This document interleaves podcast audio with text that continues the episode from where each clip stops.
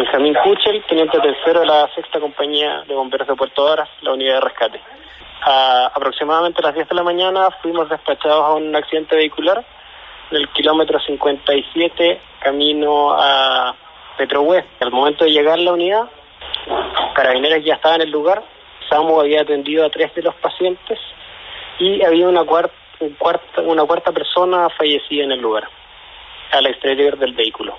Solamente trabajamos en la seguridad de la escena y acordonar el, el área para evitar que, la, que se pueda eh, dañar el sector, cosa que la CIA haga una buena investigación.